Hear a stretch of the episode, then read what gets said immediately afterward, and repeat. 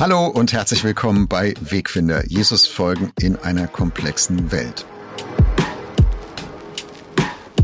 Heute spreche ich mit Uwe Heimowski über Demokratie, Pluralismus und wie man das Zusammenleben mit 80 Millionen Menschen organisiert.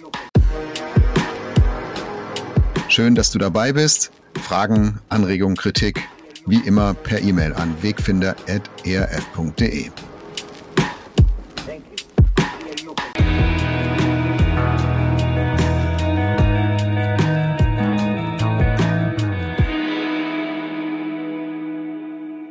Hallo Uwe, ich grüße dich. Hallo Jörg. Ende September kam äh, von der Friedrich-Ebert-Stiftung, SPD-nahe Stiftung, eine Studie raus, die Mitte-Studie 2023. Die machen die, glaube ich, alle zwei Jahre. Und da steht drin, dass nach einer repräsentativen Umfrage sieben Prozent der Menschen in Deutschland, knapp sieben Prozent, eine Diktatur mit einem einzig, mit einer einzigen starken Partei und einem Führer für Deutschland befürworten. Das sind doppelt so viele wie noch vor zwei Jahren. Muss man da Angst um Demokratie haben? Oh, um ganz ehrlich zu sein, ich habe nicht wenig Angst. Wenn ich, wenn ich aber ganz kurz was zur Studie sagen darf, weil es wirklich lohnt, das mal zu googeln, die Mitte-Studie oder es gibt einen tollen Deutschlandfunk-Beitrag dazu, weil das, weil das eine Methode ist, mit der jetzt mal nicht so am Rand gefischt wird, zu gucken, was denken die Extremen, sondern tatsächlich repräsentativ wurden, ich glaube, 50.000 Leute angeschrieben, 2.000 haben geantwortet, also repräsentativ geguckt aus der Mitte. Die Friedrich-Ebert-Stiftung ist ja SPD-nah, hat das aber an eine, eine Uni ausgelagert, also damit auch Neutralität gewahrt ist. Und die kommen zu einer Menge Schlüssen, die ich sehr, sehr spannend finde. Also lohnt sich wirklich, das Ganze mal reinzugucken. Wir packen sie in die Show Notes auf jeden Fall. Die Bewertung übrigens im Deutschlandfunk lohnt sich da mal die Sendung, können wir den Link auch reintun. Wenn sieben Prozent tatsächlich der Meinung sind, dass wir einen Diktator brauchen, ich sage das mal so, ja, dann erschreckt mich das und mich erschreckt vor allen Dingen die Dynamik. Ja, wir kennen das ja vom Schachspiel und dem Perserkönig, ein Reiskorn auf die erste, äh, das verdoppelt sich ja. Weißt du, da hat sich was verdoppelt und wir wissen nicht, in welcher Geschwindigkeit es sich weiter verdoppelt. Wir sehen die, wir haben ja eine Folge gemacht zur AfD, das machen wir jetzt, das Fass machen wir nicht auf, es geht um Demokratie heute, aber wir sehen 23 Prozent bundesweit, die die AfD wählen. Wir sehen, dass sie in vielen östlichen Bundesländern weit über der Mehrheit sind. Und da sind eine Reihe von Stimmen drin, die sagen, wir wollen, wir wollen Stärke. Also wir wollen quasi die starken Mann. Und aber, und jetzt kommt's, das ist mittlerweile auch salonfähig in der Mitte. Ne? Wenn es mir wirtschaftlich gut geht, ist mir fast egal, wer das macht. Und wenn es der starke Mann ist, in Ordnung. Und das erschreckt mich, weil Demokratie ist einfach kein, kein, keine Einbahnstraße. Da muss man mitmachen, da muss man sich engagieren. Und hinter der Vision von einem starken Mann steckt ja nicht unbedingt ein Hitler, aber da steckt vor allen Dingen eine Vision von einer, der es für mich regelt. Und gegen Demokratie ist das Gegenteil. Ne? Wir machen mit, wir mhm. gestalten. Also wir machen heute mal ein bisschen den Maschinenraum der Demokratie auf. Genau, wir versuchen mal möglichst wenig in der Tagespolitik mitzumischen. Du hast es schon gesagt, ähm, wir haben schon eine Folge gemacht, Rechtsaußen heißt die, wo wir uns mit Populismus und AfD und äh, wie wir uns als Christen da drin äh, bewegen, in diesem, in diesem ganzen Spektrum äh, gemacht. Heute soll es mal darum gehen, wie, wie tickt Demokratie eigentlich? Was, wie funktioniert das? Äh, was ist problematisch? Was funktioniert gut? Und vor allem auch für Christinnen und Christen, die da so mit rein mitleben in diesem System. Ja, wie engagieren wir uns eigentlich? Äh, wo ziehen wir uns auch raus? Wo ist es gut? Wo ist es schlecht? Also ein großer, großer Rundumschlag zum Thema Demokratie. Ähm, Du hast schon gesagt, Demokratie heißt, alle müssen mitmachen. Das war nach dem Zweiten Weltkrieg, äh, nach der Machtergreifung 33, Zweiter Weltkrieg, Nazizeit, war das irgendwie klar, das wollen wir nie wieder haben. Äh, wir wollen nie wieder diesen einen starken Führer haben. Wir wollen nie wieder die eine starke Partei haben. Gut, im, im Osten Deutschlands hat es die noch länger gegeben mit der SED, auf der, auf der anderen politischen Seite. Äh, ist das alles schon zu lange her, dass wir das heute nicht mehr so als also da kein, kein Störgefühl, kein Mahn- und Warngefühl mehr in uns tragen? Oder denken wir heute da anders drüber? Oder was ist da eigentlich los? Damit berührst du natürlich ein ganz spannendes Thema, nämlich ähm, ich glaube, wenn du 1946 in Deutschland anonym repräsentativ hättest fragen können, da wären deutlich mehr als sieben Prozent rausgekommen. Das glaube ich auch. Den starken, starken Führer zurückgewünscht haben. Ähm, in der DDR war es noch ein bisschen anders. Die SED kam ja erst durch die Zwangsvereinigung von KPD und SPD, letztlich eine Enteignung der SPD durch die KPD, wenn man so will, eine Aneignung. Also da war es sogar noch ein bisschen später. Die hatten zunächst einmal nochmal einfach eine nicht ganz vergleichbare Situation. Ich glaube tatsächlich, das erste war nicht das Bewusstsein der Menschen und der Masse und der Breite. Deswegen ist immer wieder, Demokratie heißt ja, geht vom Volk aus, kommt beim Volk an und wenn die Mehrheit das will. Ich glaube tatsächlich, es war ein geführter Übergang durch die Siegesmächte, der ein, die eine bestimmte qualifizierte Gruppe ausgesucht haben von Leuten, die eben tatsächlich nicht verdächtig waren, Nazis gewesen zu sein, von Leuten, die rechtssicher waren. Und die haben sich eine Verfassung gegeben.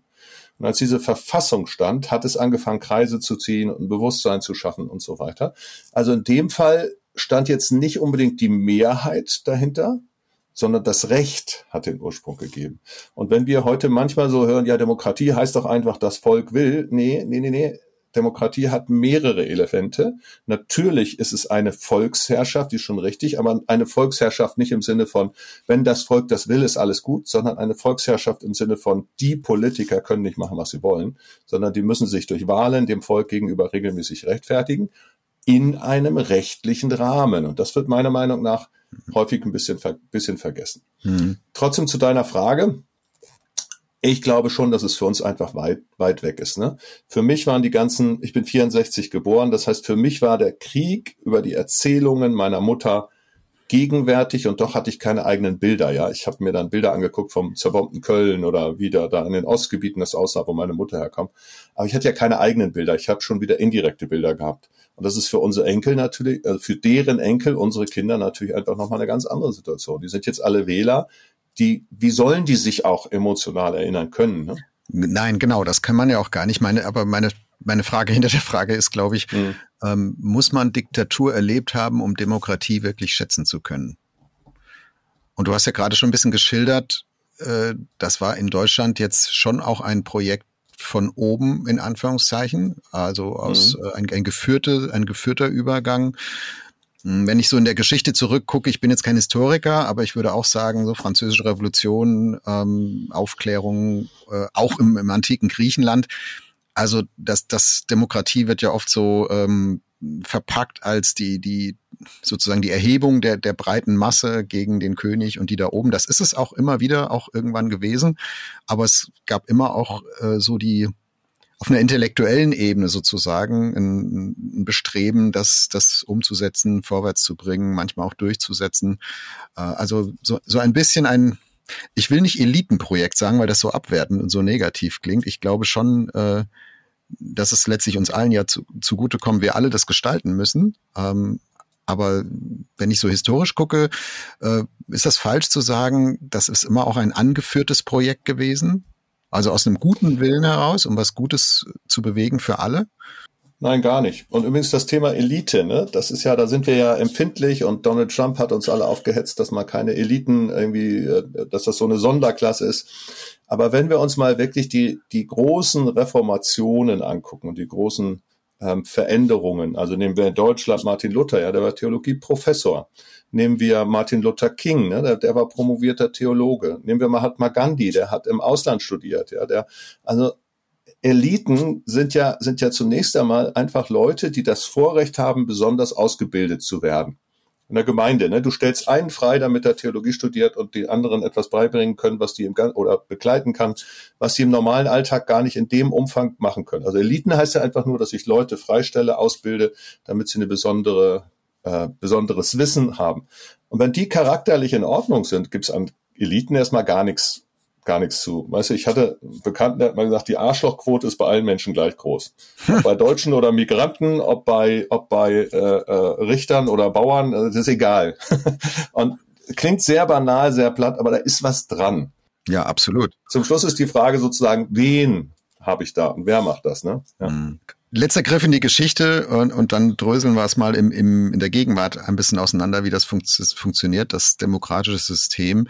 Äh, Winston Churchill hat ja mal gesagt, ne, Demokratie ist eine sehr schlechte Regierungsform, ich kenne aber keine bessere.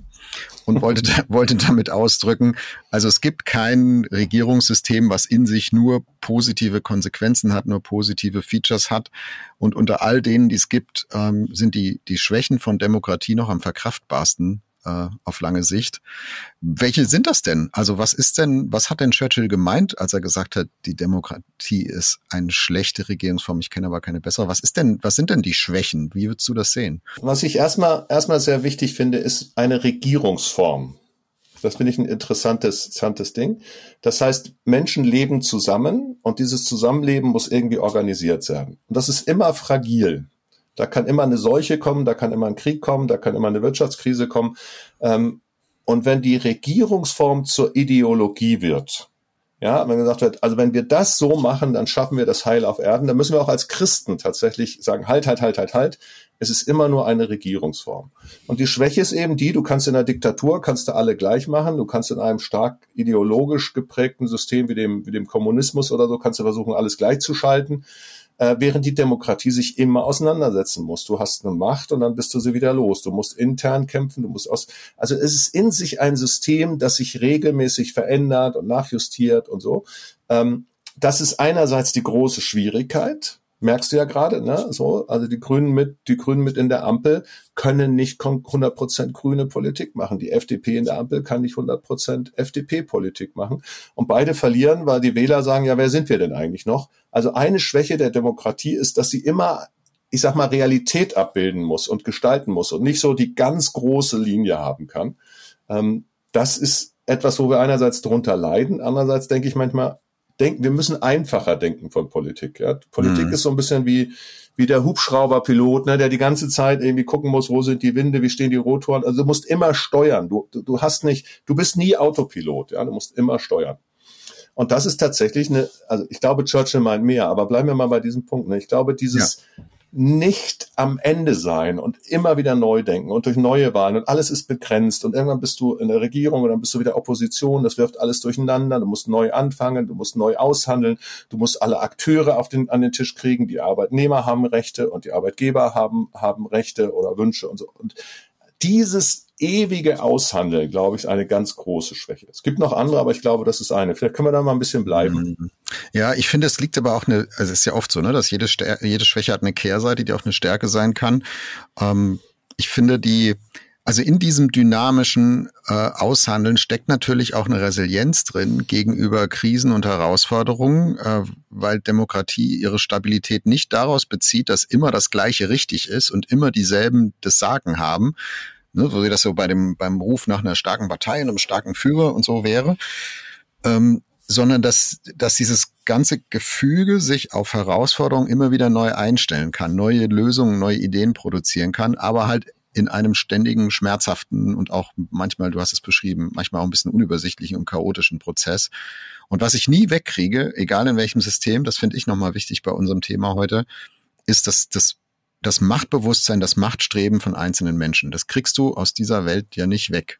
Ich, äh, mhm. ich war nie gut im, im Deutschunterricht früher, das war nicht mein Lieblingsfach, aber an eine Lektüre kann ich mich sehr, sehr gut erinnern, Herr der Fliegen, äh, wo eine hm. Im Szenario eine, eine, ich glaube, es war eine Schulklasse von Jugendlichen auf einer einsamen Insel strandet, keine erwachsene Aufsicht, niemand da, der das jetzt irgendwie regeln kann. Und dann beschreibt dieser Roman, wie dann Machtstrukturen entstehen ne? und so die Dominanten auftreten, so die Führerfiguren sagen so alle mir nach und dann gibt's Gegenpole und so weiter und das organisiert sich alles so. Äh, und das fand ich so eindrücklich schon als Schüler damals, äh, weil, weil das so vor allem vor Augen führt, äh, wie sehr so auch ein, ein Machtstreben, Machtbewusstsein in vielen von uns einfach zu Hause ist. Und wenn das eben raus kann und keine, keine Checks and Balances kriegt, also kein, kein, keiner Kontrolle unterworfen ist, keinen Regeln unterworfen ist, wie das auch echt total schief gehen kann. Und da finde ich halt, das kriegst du nicht weg, auch in der Demokratie nicht, auch bei Politikern nicht. Da haben wir nachher vielleicht auch noch ein paar Stories und Beispiele, wie das sich so zeigt. Aber ich finde, es ist halt ein, ein dynamisches Regelsystem, was so die gröbsten Auswüchse auch immer wieder einhegen kann. Ja, also und ich sag mal, Demokratie als Demokratie, aber bleiben wir mal bei der deutschen Demokratie, die, die ist ja durch die Verfassung geregelt sozusagen ähm, und kommt her aus der Erfahrung des Zweiten Weltkriegs. Und wir haben einige Elemente, die für uns da, dazu sorgen sollen, dass die Macht eingeschränkt wird. Zum Beispiel ist die Bundeskanzlerin oder der Bundeskanzler ja nicht das Staatsoberhaupt, das ist der Bundespräsident. Der Bundespräsident wiederum hat nur beschränkte Macht, damit er nicht als Präsident durchregieren kann, wie jetzt in Putin oder wie es in anderen Ländern war, sondern der ist tatsächlich in seiner Macht beschränkt und andererseits ist die Kanzlerin, der Kanzler, je nachdem. Ich merke, ich, tu, ich sage immer noch zuerst Kanzlerin, bin zu lange Merkel geprägt. Ähm, also auf jeden Fall ist, ist der Kanzler eben auch, der kann kein Gesetz rausgeben, ohne dass der Bundespräsident äh, unterschreibt. Dann haben wir das föderale System. Das heißt, die Macht des Bundes, die Zentralmacht, ist durch die Ländermacht eingeschränkt.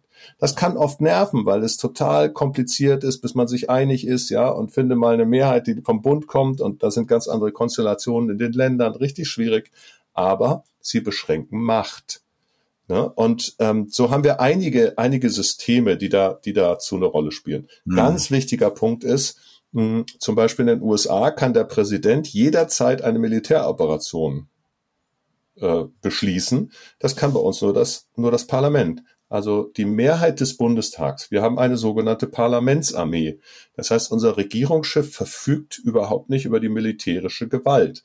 Und da haben wir tatsächlich, also es gibt andere Demokratien, die haben es ganz anders geregelt, aber aus unserer Geschichte mit Adolf Hitler haben wir natürlich alles getan, letztlich, um, um das zu verhindern. Ja, du kannst vor das Bundesverfassungsgericht gehen, du hast verschiedene Gremien. Und ich finde, da ist uns richtig was gelungen man merkt das immer, in, in, also gerade ich arbeite ja auch in der Entwicklungszusammenarbeit und so. Und es gibt viele Länder, die in den letzten 20, 30 Jahren ja neue Verfassungen auch mhm. geschrieben haben, ne? durch den Verfall, Zerfall des Ostblocks, durch die Entkolonialisierung.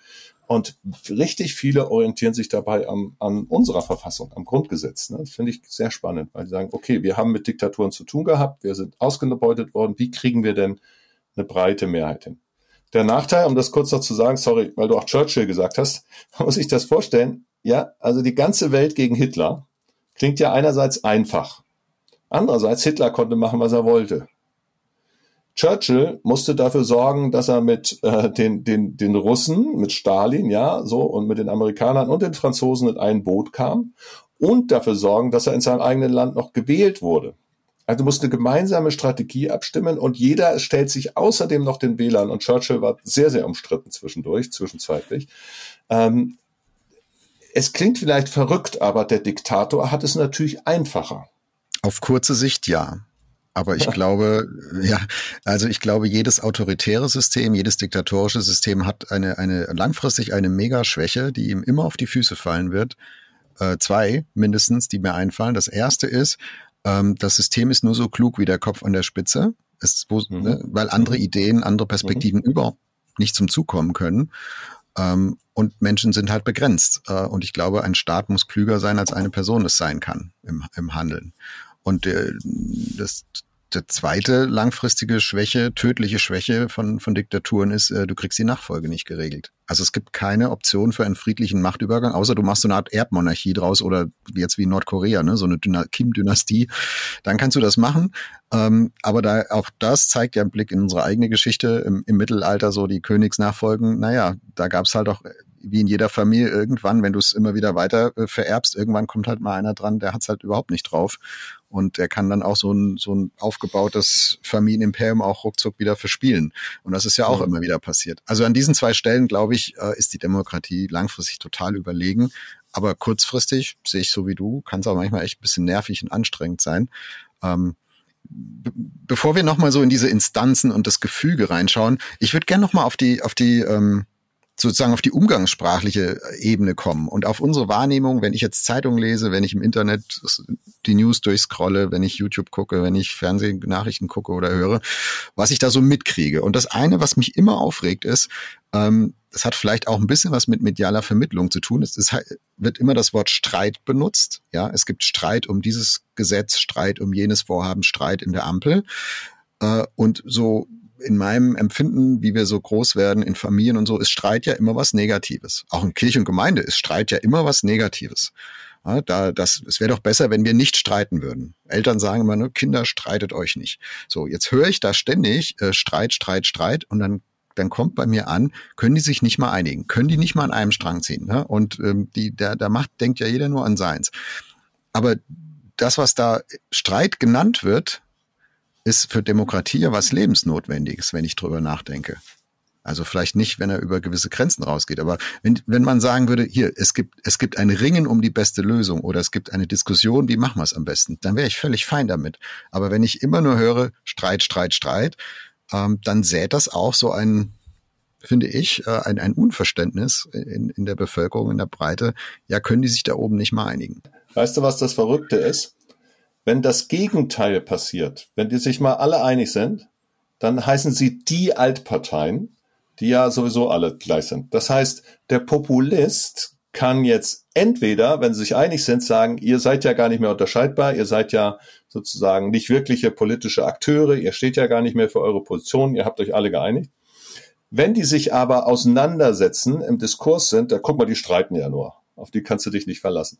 Das heißt, die zersetzende Kraft, die setzt an, wo sie will, die will, die zersetzende Kraft die will nur zersetzen. Ich war aber gar nicht beim Populismus. Ich, ich möchte es trotzdem mal so sagen, weil das genau so ein Punkt ist, wo du ansetzen kannst. Jetzt zum Streit. Ein kleines Beispiel aus meiner Zeit als politischer Beauftragter. Ich war wenige Wochen nach Ausbruch der Corona-Pandemie und den Maßnahmen, Lockdown und so weiter, habe ich mich mit dem Büroleiter von Jens Spahn getroffen, damals Gesundheitsminister. Ähm, andere Themen, gutes, gutes Gespräch. Und unter anderem kam, kamen wir drauf, da sagte, wir haben gerade ein echtes Problem. Äh, alle sind so geschockt durch Corona, dass keiner Alternativvorschläge machen kann.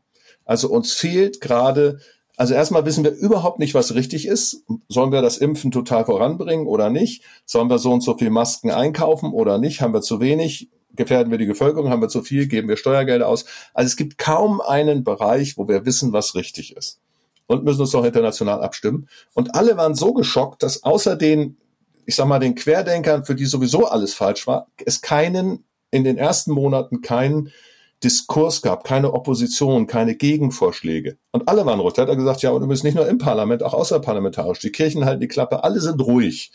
Wir brauchen in der Krise mehr denn je den Streit, die Auseinandersetzung, weil woher sollen wir sonst die Alternativen kennen? Und ich fand das spannend, dass der sozusagen aus der Regierungsverantwortung sagt, ey, es, wir können nicht regieren, wenn uns nicht andere Leute kritisieren und ergänzen und herausfordern. Und da ist Streit notwendig, weil es die, die, die Möglichkeiten, die Perspektiven, die Alternativen, die, die Hinterfragungen, die Grenzen, die neuen Chancen, weil alles das erst im Streit entsteht.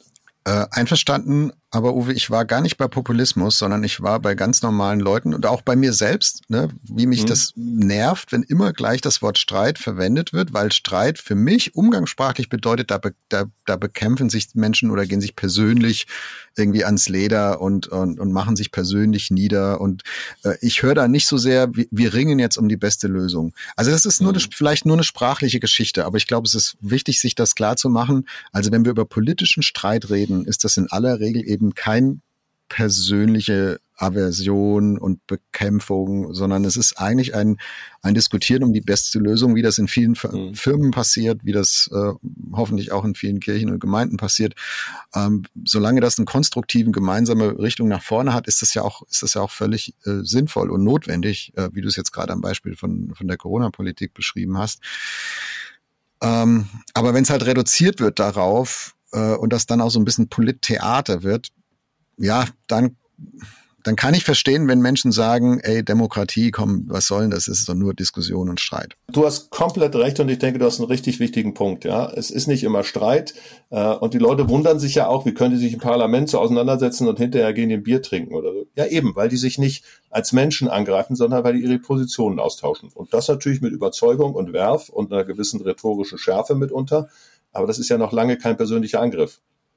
Ja, wenn ich einfach sage, ich kann sagen, die Flüchtlingspolitik äh, von Merkel war falsch. Stattdessen hätten wir das und das machen müssen und wir machen jetzt, äh, wir schlagen vor, dass wir es so und so machen. Völlig erlaubter Diskurs. Wenn ich aber sage, die gehört in den Knast, die ist eine Verbrecherin, die hat so, dann, dann sind wir, dann sind wir bei Streit und das hat dann nichts mehr mit Auseinandersetzung zu tun. Aktuelles Beispiel, ich war äh, jetzt vor kurzem, ähm, habe ich äh, einen Gegenbesuch gemacht. Wir hatten äh, den, den Matthias Büger, das ist hier der FDP-Wahlkreisabgeordnete von Wetzlar, mal äh, ins ERF-Medienhaus eingeladen. Nicht, weil wir beim ERF jetzt ähm, mega politisch wären, sondern hier aufgrund vom lokalen Bezug. Und dann hat er mich zurück mhm. eingeladen und wollte gesagt, ich zeige Ihnen mal die Fraktionsräume und ich nehme Sie mal mit in den Landtag, dass Sie das mal so hinter den Kulissen mal kennenlernen können. Da war ich jetzt äh, und habe dann auch in einer Plenarsitzung gesessen, oben auf der Besuchertribüne ähm, und das war die letzte, ähm, die letzte Debatte jetzt vor der Hessenwahl am 8. Oktober. Äh, und da habe ich so gedacht, also ging es natürlich heiß her, ne? Äh, viele reden, auch ritualisiert das stark, ne? Also Tarek Al-Wazir, der hessische Wirtschaftsminister, saß da auf der Regierungsbank, wurde gegrillt von den anderen und die Grünen haben dann ihn verteidigt. Und naja, wie das dann so läuft. Ähm, viele Zwischenrufe, viele Gesten. Äh, ich hab, aber irgendwie die reden jetzt hier, da sind auch, ist auch viel ritualisiert, viel regelhaft einfach im Ablauf, aber die erzeugen Wirklichkeit für alle Menschen, die in Hessen leben. Also wenn die jetzt gemeinsam die Hand heben für oder gegen Gesetze, dann entsteht hier Wirklichkeit äh, für, für mich als normaler Bürger, der ich jetzt da oben auf der Besuchertribüne sitze. Also das war so eine, eine eigenartige, ein eigenartiges Verhältnis. Auf der einen Seite wirkte das alles so, ja, so gar nicht so mächtig, ne, sondern war viel Reden, Austausch, auch Streit in dem Sinn, wie wir es jetzt gerade gesagt haben. Äh, und gleichzeitig hat das eine Kraft. Also, dass es macht, das, das ordnet tatsächlich das Zusammenleben von Menschen. Das fand ich, äh, verstehst du, was ich meine? Also es hat ja, sich für mich gar nicht so mächtig angefühlt, aber es liegt eine, äh, natürlich durch die Verfassung liegt da eine, eine Gestaltungsmacht drin, dem, was da passiert. Ja, nur ohne darüber nachzudenken, was der Landtag alles entscheiden darf. Aber zum Beispiel dürfen Landtage ja über Grunderwerbssteuererhöhungen oder Senkungen reden. Das sage ich deswegen, weil wir das gerade in Thüringen erlebt haben, wo die Opposition das durchgebracht hat. Ähm, aber du hast recht, ne? Also danach habe ich mehr Geld im Geldbeutel oder weniger. Danach darf ich schneller Auto fahren oder lang, langsamer. Danach darf ich in einem bestimmten Gebiet meiner Stadt ein neues Haus bauen oder ich darf es nicht bauen. Politik schafft Wirklichkeit. Das ist Macht. Ja, und weil sie das ist, ist es natürlich so wesentlich, dass sie sich hinterfragen lässt und dass wir die, die Mächtigen, wenn wir finden, die machen es falsch, dass wir die auch abwählen dürfen und andere wählen können. Ne? Aber überhaupt keine Frage, da geht es um richtig viel Macht. Und wenn man das mal erlebt, was so ein Parlament für Macht hat, dann merkt man plötzlich, wie viel Missbrauchpotenzial derjenige hätte, der diese Macht alleine in seiner Hand hat. Ja. Kann, also er kann dich knechten, der kann dich melken, der kann dich unterdrücken, das ist Wahnsinn. Und ich glaube, da gibt es auch ein Missverständnis, was, was Mehrheit und Minderheiten angeht. Also manche Leute denken ja, Demokratie heißt, die Mehrheit bestimmt. Und man muss halt sagen, ja, aber auch nur für eine Legislaturperiode und dann wird der Nikat neu gemischt. Und es gibt auch sowas wie, wie Minderheitenrechte, die in der Demokratie geschützt sind. Also nochmal so ein, so ein bisschen alltägliches Beispiel. Ich habe früher in der Kantorei gesungen, so Jugendkantoreien. Wir hatten eine Kantorin, die hat oft so Pseudodemokratie gespielt und das hat mich schon als Teenager aufgeregt. Ich wusste nicht so genau warum, aber es hat mich aufgeregt. Also sie hat dann immer also sie hat irgendwelche Dinge vorgeschlagen, so völlig ne, auf der Chorfreizeit machen wir das jetzt so oder machen wir das jetzt so. Und wenn die Mehrheit ihrer Meinung war, dann hat sie gesagt, ja, die Mehrheit hat entschieden. Und wenn die Mehrheit gegen sie war, hat sie gesagt, man muss auch auf Minderheiten Rücksicht nehmen. Und sie hat es immer so gedreht, wie sie es gebraucht hat. Das hat mich wahnsinnig geärgert, weil ich dachte, ey, das kann doch nicht sein. Eigentlich spielt die das nur. Dann soll sie doch einfach, sehr, einfach klar sagen, ich will das so und dann ist es so. Und dann wissen aber auch alle, gut, das ist jetzt hier keine Demokratie und das ist in einem Chorfair vielleicht auch okay. Ähm, und aber da, da steckte für mich so ein Missverständnis drin. Was ist denn hier eigentlich Mehrheit und Minderheit? Und ich finde, wenn du nach Polen guckst oder nach Ungarn, habe ich so bin jetzt auch kein Experte für, für, aber so mein Eindruck ist, als, als beobachtender Bürger und inter, politisch interessierter Mensch, ja, die, also da, da versuchen Regierungsparteien ihre Mehrheitsmacht äh, zu, zu manifestieren und das System so zu verändern, dass sie möglichst auch bleiben wird und sich eben nicht einer fairen neuen Wahl einfach zu stellen. Und das ist Demokratie eben gerade nicht, finde ich. Ich werde ein bisschen, also Osteuropa wir sind schnell dabei, darüber zu urteilen. Ne? Also Osteuropa ist in seinen demokratischen Strukturen durchaus auch gefestigter. Ja, wir hatten gerade in Polen ja mit den Kaczynski-Brüdern, die wurden auch abgewählt. Ne? Und auch Orban hat eine Lebensdauer, die wird endlich sein. Aber wir haben natürlich auch einen Wladimir Putin, ja, der acht Jahre äh, Präsident ist, dann Ministerpräsident wird, dann ändern die, die Verfassung und dann darf er wieder antreten, was er eigentlich nicht durfte. Und hatte während seiner Ministerpräsidentenzeit einen Schattenpräsidenten. Also hat einer sozusagen mit rechtsstaatlichen Mitteln die Demokratie ausgehebelt, um sich seinen Machtapparat zu sichern. Ähm, das ist schon eine riesengroße Gefahr, ja, wenn die, wenn die Falschen dran sind. Ich finde aber, du hast, also das, was du gerade angesprochen hast, das, auch da, sorry, wir reden nicht nochmal über Populismus, aber das ist auch so eine populistische Geschichte. Wenn ich in der Minderheit bin, dann, dann sage ich, ja, die Mehrheit respektiert nicht mich, mich nicht. Ne? Wenn ich in der Mehrheit bin, die da oben, die hören nicht auf das Volk. Also, weißt du, da geht's, da geht's ja nur um die Frage, wie kriege ich meine Rechte begründet und nicht um die Frage, was ist tatsächlich mehrheitsfähig oder was ist tatsächlich rechtsstaatlich geboten. Und dieses, dieses immer nur um sich selber drehen, statt die Verantwortung fürs Ganze zu sehen, ne, das, das schockiert mich manchmal geradezu. Jetzt gehen wir mal ein bisschen rüber in die, ähm, in die christliche Blase, in, in unsere ähm, in unsere Kirchen, unsere Gemeinden, auch Uwe, in, in deine und meine äh, geistlichen äh, Prägungen rein, wie das eigentlich mit Demokratie zusammenpasst äh, und wo es vielleicht auch nicht zusammenpasst. Also ich habe mal neulich das, das Wort in einem Vortrag ähm, verwendet, ähm, Pluralismuskompetenz und habe gesagt, ich glaube, dass äh, viele Christen hierzulande, äh, mich selber wahrscheinlich eingeschlossen, noch ein bisschen zulegen könnten an Pluralismuskompetenz, sprich an der Fähigkeit, sich in einem in der Vielstimmigkeit unseres unserer Gesellschaft und auch unseres politischen Systems äh, souverän zu bewegen und äh, Kompromiss zum Beispiel nicht als Schimpfwort anzusehen, sondern als notwendig. Also das wäre nach, nach dem, was ich vorhin über Streit gesagt habe, wäre das so ein zweites Wort für mich, wo ich finde, das wird missbraucht oder wird, wird schräg empfunden. Ne, wir, wir, wir finden das immer großartig, wenn es heißt, oh, der ist so kompromisslos. Ähm, das ist ja schön, wenn du eine Firma hochziehen willst und Elon Musk bist, ne, dass du kompromisslos bist. Aber das ist doch kein Lob. Also äh, Kompromiss ist doch kein Schimpfwort. Äh, das ist doch keine, nicht, not, nicht notwendigerweise eine, eine Verwässerung von irgendwas. Ähm, also auch im geistlichen, in der Ge im geistlichen Sprech, ne, so bei manchen Liedern No Compromise. Und äh, ich weiß ja, was damit dann ausgedrückt wird. Ne? Ich mache keine Kompromisse in meiner Jesus-Nachfolge, also ich verwässer das nicht irgendwie. Aber das darf man nicht übertragen auf, auf Demokratie, auf Politik und, und dann sagen, so, und da machen sie dauernd Kompromisse, das ist ja schlecht. Nee, das ist gut. Also wie willst du denn sonst mit 80 Millionen Menschen zusammenleben, wenn, wie wenn du keine Kompromisse machst? Ja, Kompromisse muss man schon machen. Das ist keine Frage. Aber du hast gerade das Lied gut angesprochen, ne? Und da mhm. so viele Lieder. Jesus, du bist König in unserer Mitte. Tolles Lied einerseits. Erstmal natürlich die Frage, ob die Könige sich in der Mitte des Volkes aufhalten oder irgendwo drüber thronen. Aber äh, wie viele, wie viele undemokratische Metaphern unser Lied gut auszeichnen, besonders das moderne Lobpreislied gut.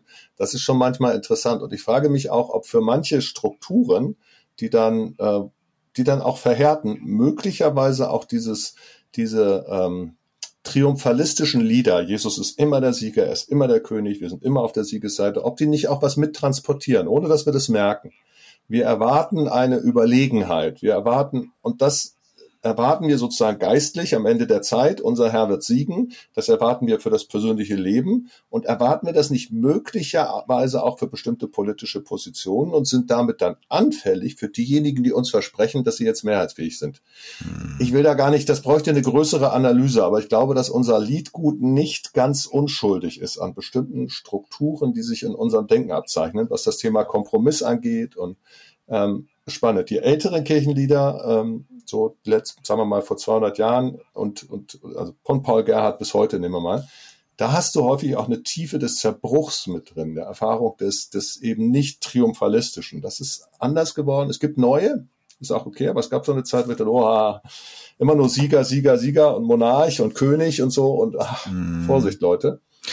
Ja, also auf der einen Seite greift das ja biblische Bilder auf, die, die, die die in der Bibel einfach über Gott verwendet werden, über Jesus verwendet werden. Aber es bedient natürlich auch so ein,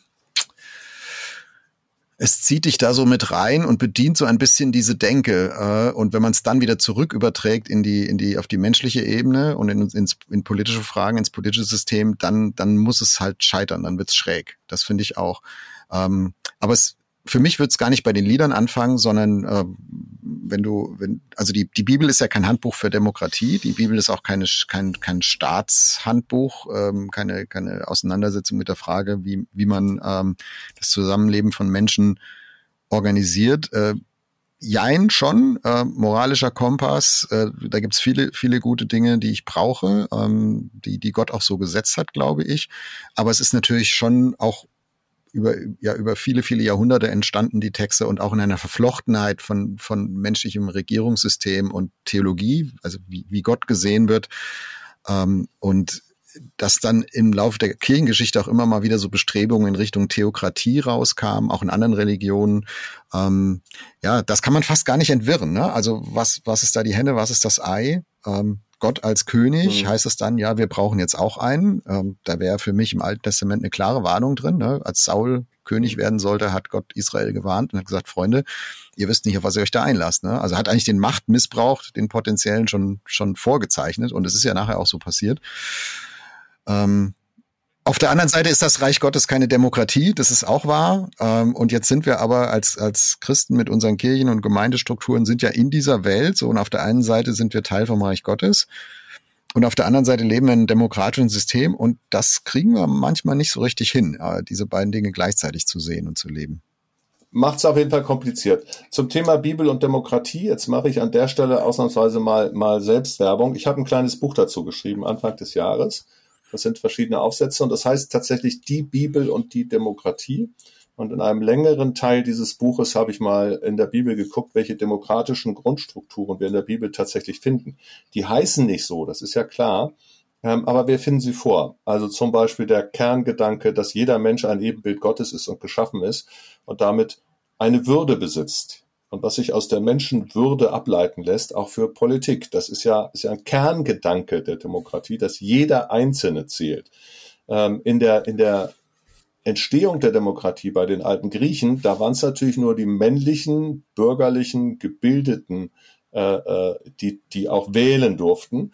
In der Grundwertigkeit sozusagen, in der Grundidee, wie wir sie in die Bibel vor, vorfinden, da wurde viel Missbrauch getrieben, müssen wir nicht drüber reden, aber die Grundidee ist, jeder Mensch ist gleich. Und das ist tatsächlich historisch und geschichtlich zum allerersten Mal so gewesen äh, durch, durch das Alte Testament, durch das Judentum und dann übernommen vom Christentum. Und so gibt es viele andere Sachen. Ne? Die Grunderfahrung, die Grunderfahrung des Volkes Israel ist die der Freiheit. Wir waren Sklaven in Ägypten, wir sind befreit worden, wir geben uns dann Regeln, die zehn Gebote und weitere Regeln. Aber diese Regeln regeln nicht die Sklaverei, sondern sie regeln die Freiheit und das freiheitliche Miteinander, das befreite Miteinander. Äh, wir sind ausgezogen. Bis heute im Judentum das größte Fest ist das Passafest, ja, und die Freiheitserfahrung steht ganz vorne. Von dem her würde mhm. im Mittelpunkt eine freiheitliche Grunderfahrung ist eine, eine demokratische Grunderfahrung. Und ich finde, wenn wir mal sozusagen auf dieser abstrakten Ebene denken, gibt es richtig viele Dinge, wo wir als Christen sagen, hey, die sind komplett richtig und aufgehoben in einer Demokratie, weil das, weil das Kernaussagen über das Wesen Gottes sind, weil das Kernaussagen sind über die Geschichte des Volkes Israel, über die Geschichte auch überhaupt der Menschen. Ähm, und ich glaube, dass wir das häufig als Christen gar nicht wahrnehmen. Wir kriegen das gar nicht zusammen. Wir denken gar nicht darüber nach, dass das, was da steht, für unser reales Miteinander eine Bedeutung hat. Ja, weil wir uns manchmal besser mit der Geschichte der Könige Israels auskennen, als mit der äh, Geschichte der, der Demokratieentstehung im antiken Griechenland zum Beispiel. Oder ja. im, in, in unseren Breiten so ne, Aufklärung im Laufe im Mittelalter und was da alles so passiert ist. Ähm, da haben wir vielleicht auch tatsächlich eine Schlagseite in der Wahrnehmung und, und auch eine, eigentlich, wie, wie nennt man das Gegenteil von Vergeistlichung? Also wenn ich, wenn ich Dinge aus einem theologischen Kontext äh, nehme, aus sozusagen aus dem Reich Gottes Bilder nehme und sie zurück übertrage auf meine, auf, auf unsere Wirklichkeit und sagen, ne, weil Jesus König ist und weil es sowas gibt wie geistliche Leiterschaft und geistliche Verantwortung und so, muss das doch hier auch sein. Ähm, und ich also das, ja, ich glaube mit dir, das hast du vorhin mal kurz gesagt, ich glaube auch, da, da sind wir auch anfällig für so Dinge wie Führerprinzip, was es mal gab und, und so die, der eine starke Mann ja meistens an der Spitze. Ähm, wenn man das so da zu viel zurück überträgt, äh, das hat dann so Anklänge und das ist nicht gut, äh, weil das diese Werte, über die du jetzt gesprochen hast, verrät.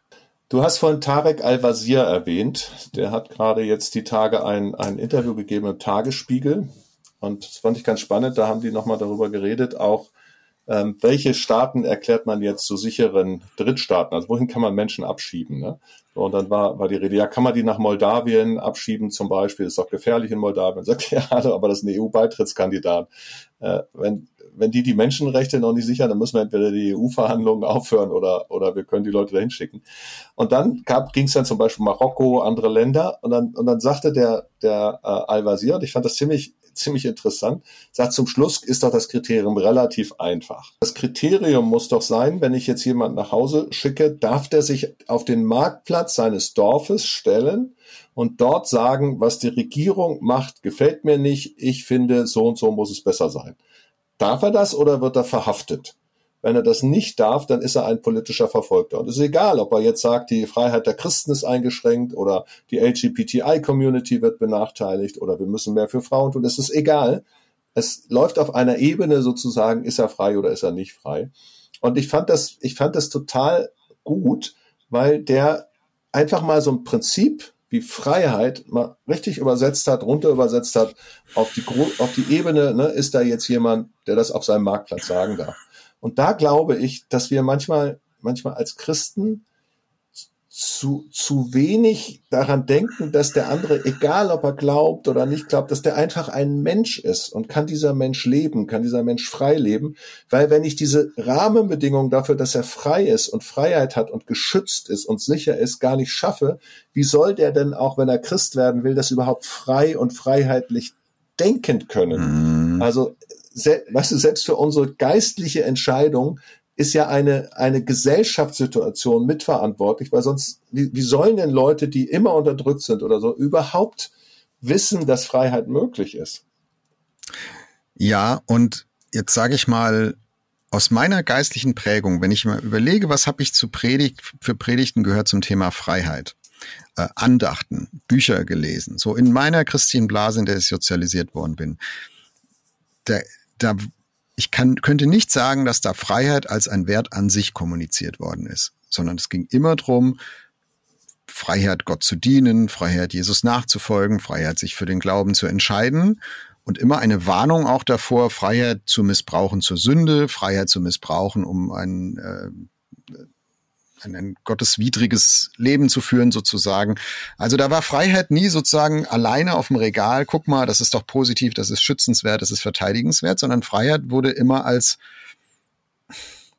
also war, hing immer so ein Sternchen dran, so eine Bedingung, so ein kleingedrucktes. Ne? Also wo, wozu nutze sie denn? Und du kannst sie auch missbrauchen und wenn du sie missbrauchst, ist sie eigentlich nicht gut. Aber wenn du das mal zu Ende denkst, ähm, dann macht das, äh, dann, dann macht uns das ja nicht gerade pluralismusfähig weil ich ja dann immer sage, also weil ich dann auch anderen Menschen gegenüber äh, so auftrete, dass ich sage, ja, also ich, deine Freiheit ist mir was wert, aber nur solange sie in meine christliche Richtung läuft. Und wenn du anfängst, eine Freiheit äh, für, für unchristliche Dinge zu verwenden, dann bin ich eigentlich dagegen, dass du die hast. Das ist nicht meine Position, ne? nur dass wir uns Nein, jetzt aber, richtig verstehen. Ja. Aber, aber das ist doch dann der, der, der Kurzschluss, der da drin liegt. Und das macht doch Christen nicht gerade fähiger in, in der demokratischen Kultur, Gesellschaft, Politiksystem unterwegs zu sein. Ja, die Geschichte hat uns ja gezeigt, dass die Religionsfreiheit immer von den Minderheiten eingefordert wurde. Und dann passiert in der Tragik, die Tragik, die dann passiert, ist, dass die Mehrheit dann plötzlich, ne, die vorher, als sie in der Minderheit war, Rechte für sich eingefordert hat, plötzlich in der Mehrheit die Rechte der anderen beschneidet. Ja, und da waren Christen nicht besser als Muslime in der Geschichte. Da sind Hindus gerade nicht besser als, als ich, ich sage jetzt mal, äh, Kommunisten, was ich letztlich auch für eine Religion halte, zumindest eine Ideologie. Es ist immer das Gleiche. Bist du in der Mehrheit, sind plötzlich die anderen dran und bist du in der Minderheit. Und da finde mhm. ich, ist in unserer Demokratie, bei uns in Deutschland, wirklich was gelungen.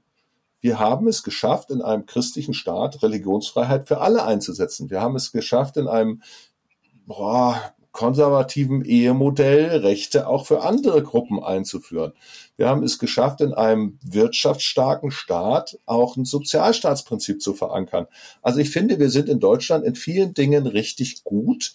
Und ich würde mir manchmal wünschen, dass wir als Christen diese Strukturen, die dahinter sind und die sehr stark auch, auch, wirklich eine geistliche Dimension haben, nämlich Freiheit, was ich gesagt habe, Würde und anderes mehr auch, das für Arme da sein, ja, mhm. sich um den Bedürftigen kümmern.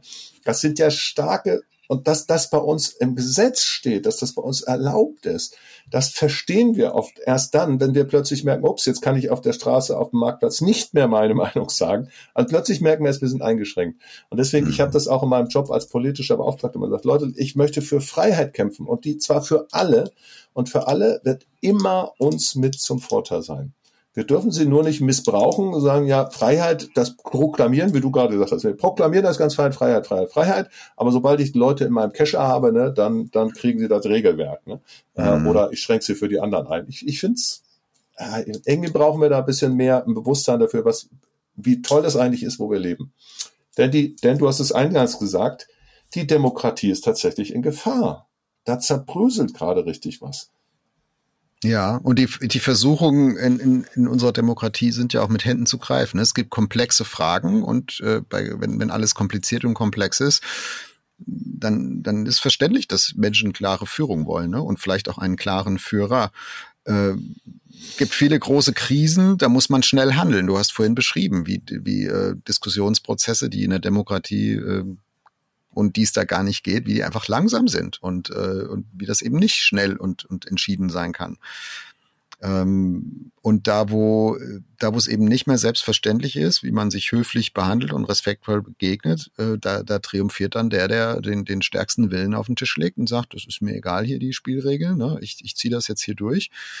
Äh, das sind ganz, finde ich, ganz konkrete Versuchungen für Demokratie oder Gefährdungen für Demokratie, hm, die aus auch aus, aus dem Innen heraus entstehen. Also da brauche ich gar keinen äußeren Feind, sondern das, das kann sich durchaus auch von, von von innen heraus zersetzen. Und ich würde mir wünschen, dass dass wir als Christen da sozusagen uns nicht raushalten und sagen, ja, das ist hier die Welt und da haben wir eh nichts mit zu tun und ähm, und dass wir die die Sehnsucht nach der reinen Agenda auch mal beiseite lassen. Also ich kenne kenn viele Glaubensgeschwister, sagen, ja, welche Partei soll ich denn noch wählen? Ne, da gefällt mir das nicht, da gefällt mir jenes nicht. Und ich kann das auch verstehen, das geht mir genauso.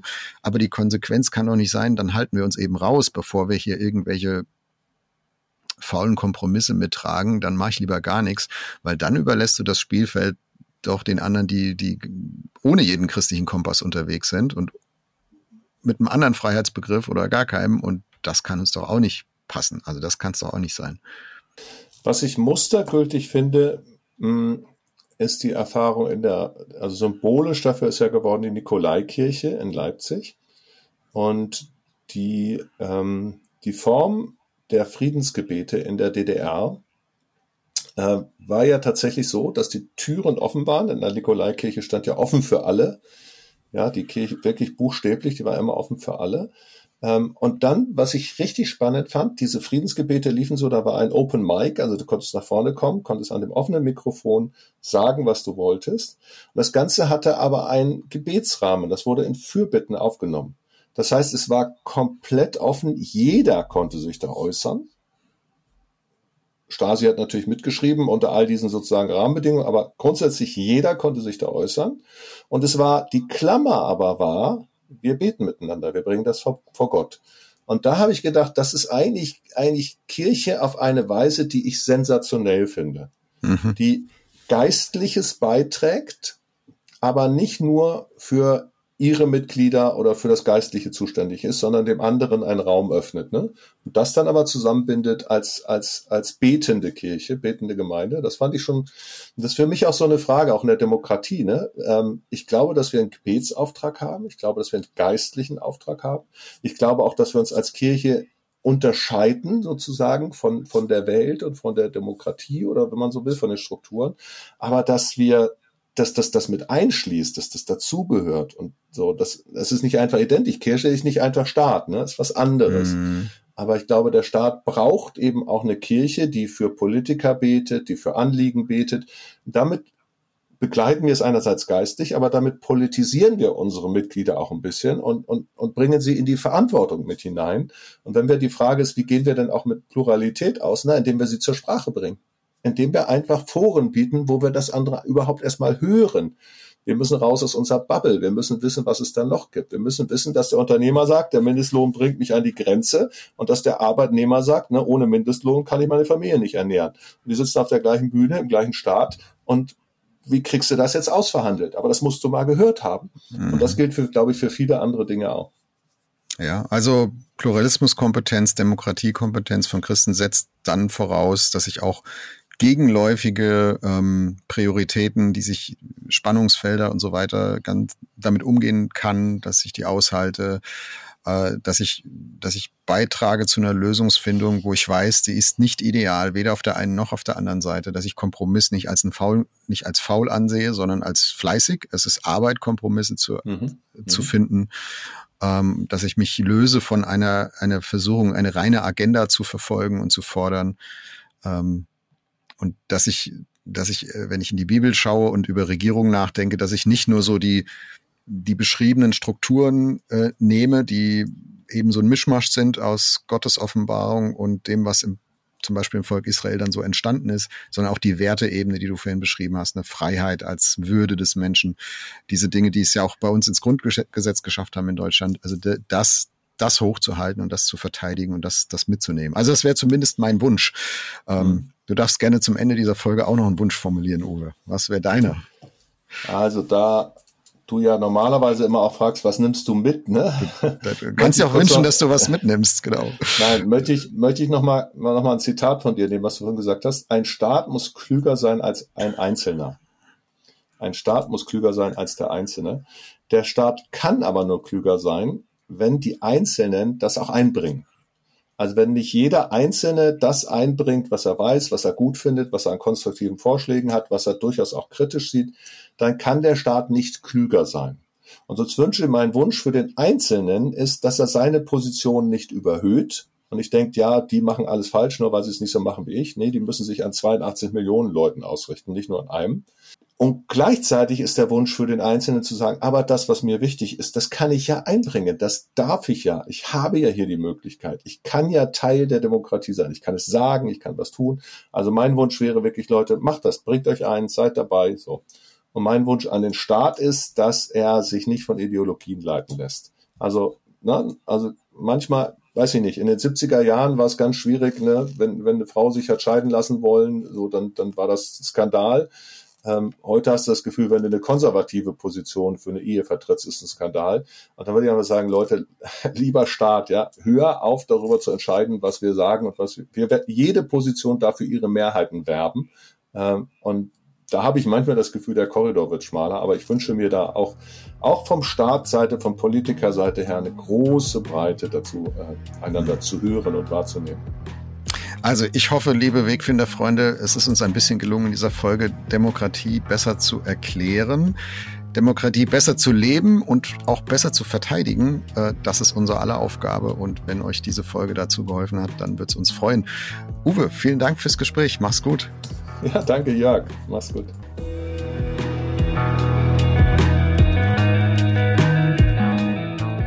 Das war Wegfinder. Jesus folgen in einer komplexen Welt. Was nimmst du mit aus dieser Folge? Schreib uns gerne eine E-Mail an wegfinder.erf.de. Und wenn es dir gefallen hat, empfehle uns deinen Freunden weiter. Wegfinder ist ein Podcast von ERF der Sinnsender. Mehr Podcasts von uns findest du unter erf.de slash podcasts und natürlich bei Apple, Google oder Spotify.